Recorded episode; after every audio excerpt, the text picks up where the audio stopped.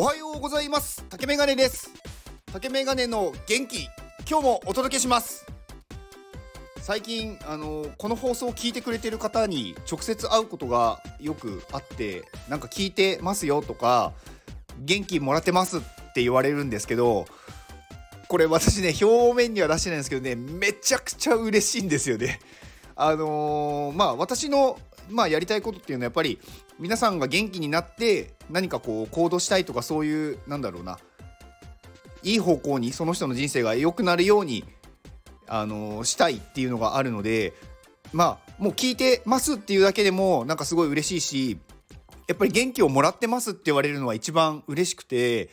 元気をやっぱり僕が与えられてるとか送られてるのかがまあ分かるわけじゃないですか。私一人でこうなんだろうスマホに向かって喋ってるんで実際に皆さんがなんかどう思ってるのかとか本当に元気が出てるのかっていうのがやっぱ分からないんですよ今の段階では。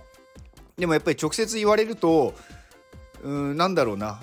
すごく僕が元気をもらってしまうっていう感じですかねなんかよかったっていうなんかありがとうみたいな感じです。はいまあどなんか全然なんかあの全然放送とは関係ない話になっちゃったんですけどなので、まあ、特にあのそれを言ってほしいとかではないんですけどやっぱり言われることによって私はすごいそれを受け取ってるんで、あのー、そういうふうに言っていただいてる方本当にありがとうございます。あのー、皆さんに元気与えられるように引き続き元気をお届けします。でえーと、今日ちょっとお話ししたいのは昨日ブロックチェーンエキスポっていうのに行ってきたんですね。でまあ前回あの CTEC っていうところに行ってきたっていうお話もしたと思うんですけど今回のところは、えーと、よりブロックチェーンの技術とか、まあ、AI とかそういうものが多かったです。で、えーとまあ、ブロックチェーンので、まあ、ブロックチェーンを知らない人もいるかと思うんですけど、まあ、簡単に言うと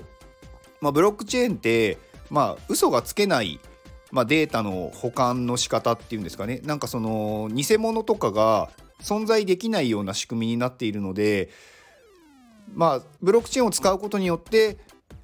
まあ本当にこうなんだろうな事実というか真実のものしか存在しないっていうことができます。なので多かったのは心眼鑑定をなんかこう売りにしているところとかが結構よくあるなって思いました。あとまあ AI の技術を使って、まあ、ブロックチェーンにも、ままあ、のその絡めてやってるところとか、えーと、あとまあ NFT もそうなんですけどでも NFT のブース自体はそんなになくてやっぱりまだまだ NFT ってちょっとニッチな産業というかまだまだ広がりききれてない部分はあるんだろうなとは思いました。でまあ、昨日行かせていただいたのはノックスさんっていう、まあ、ところがあの NFT のもうすごいあのもう NFT 業界では知らない人はいないだろうっていうぐらい、まあ、イベントとかあの頻繁に今やっているところなんですけど、まあ、そこのご招待で行ってきました。で、えーと、やっぱりノックスさんのところはすごくこうなんだろう NFT のクリエイターを応援してるっていうのがもう分かるようなブースになっていてやっぱりあこういうところなんだろうこういうのを見るとクリエイターの人たちはなんかもっと作りたいって思うんだろうなっていうような作りですごくあの NFT になんだろうな愛があるっていうかやっぱり本当にみんなを良くしていきたいっていうのを感じれるようなあの作りになっててよかったです。であとあの NFT で出してたところでちょっと気になったのはあの音楽 NFT、まあ、音楽というよりも音の NFT ですね。まあ、N、あの音を飛ばす音楽を聴くとかこういうスタイフの放送を聞くとかそういう音にあの、まあ、音響透かしっていう技術を使って、まあ、データを載せてその音楽とか音を音源を聞いた人に NFT を飛ばせるっていう技術があるんですね。で、まあ、それをなんか出しているところがあったんでちょっとお話聞いたんですけど、まあ、すごい、まあ、高いんですよその技術を使おうとすると。でしかも、まあ、毎月の契約とか、まあ、年間契約とかが必要でどうしてもそのお金がすごいかかってしまうっていうのとあとその契約が切れたらその音楽を聴いてももう NFT は飛ばなくなってしまうのでなかなかちょっと難しい使うのは難しいまだまだこれからなんだろうなっていう感じがしましたでそこで出してたので面白かったのはあのメタマスクを作らなくてもまあ NFT が受け取れるっていうものがあったんですねでまあメタマスクっていうのを知らない人もいると思うんですけどまあ、あのこのブロックチェーンとかその NFT の業界で何かそういうデータを、まあ、預けるお財布ってよく言われるようなものですね。まあ、その、まあ、代表的なものでメタマスクっていうものがあってでその通常はそのメタマスクっていうお財布の中に NFT を入れたりとかあのまあ暗号資産を入れたりとかするんですけどそのメタマスクを作るのに結構つまずく人も多くてなかなかこっちの業界に入りづらいというかめんどくさいからいいやってなってしまうっていうのがあったんですけど、まあ、ここが出していたところだとあのブロックチェーンの中でもなんかイーサリアムっていう、まあ、結構その有名なチェーンではなくかなまあ結構マイナーなんだと思うんですけど自然チェーンっていうのを使ってあの NFT を配布するっていう技術を使ってました。でこれだと,、えーと、ブラウザ上にあの自動的に NF NFT じゃないや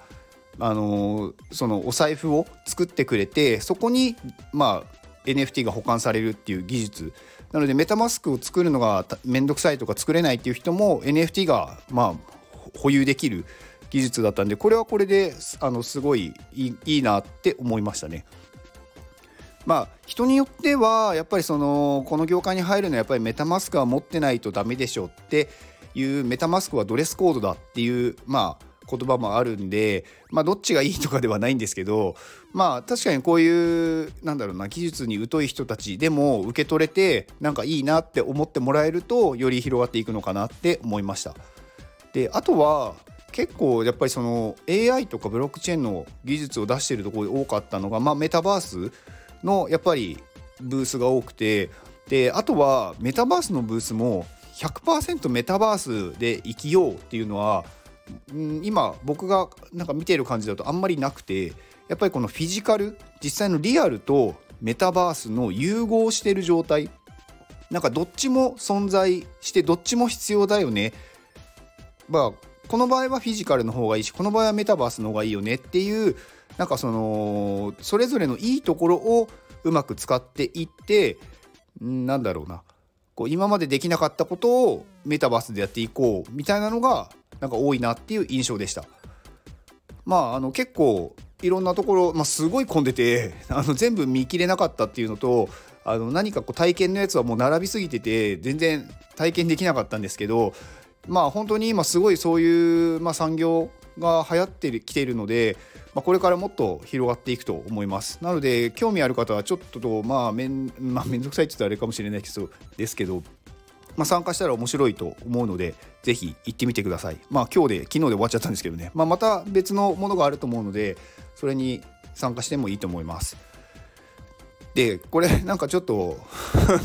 変な話なんですけど私の放送ってこの Web3 とか NFT の放送をやるとあんまり再生伸びに伸びないんですよね。なんか私の放送にあんまりこういうの求めてないのかなって思うところがあってまああのいいいんですけどね別にあの私は元気が届けばいいのでただ私が、まあ、そういうところが好きだよっていうだけなので、まあ、Web3 って元気が出るよって 思ってるのでお話をしました。はいえーとはもうちょっと時間が10分私は絶対10分以内で抑えるって決めてるんで今日はこの辺りにします。はい、今日もこれを聞いてくれているあなたに幸せが訪れますように。行動の後にあるのは成功や失敗ではなく結果です。だから安心して行動しましょう。あなたが行動できるように元気をお届けします。元気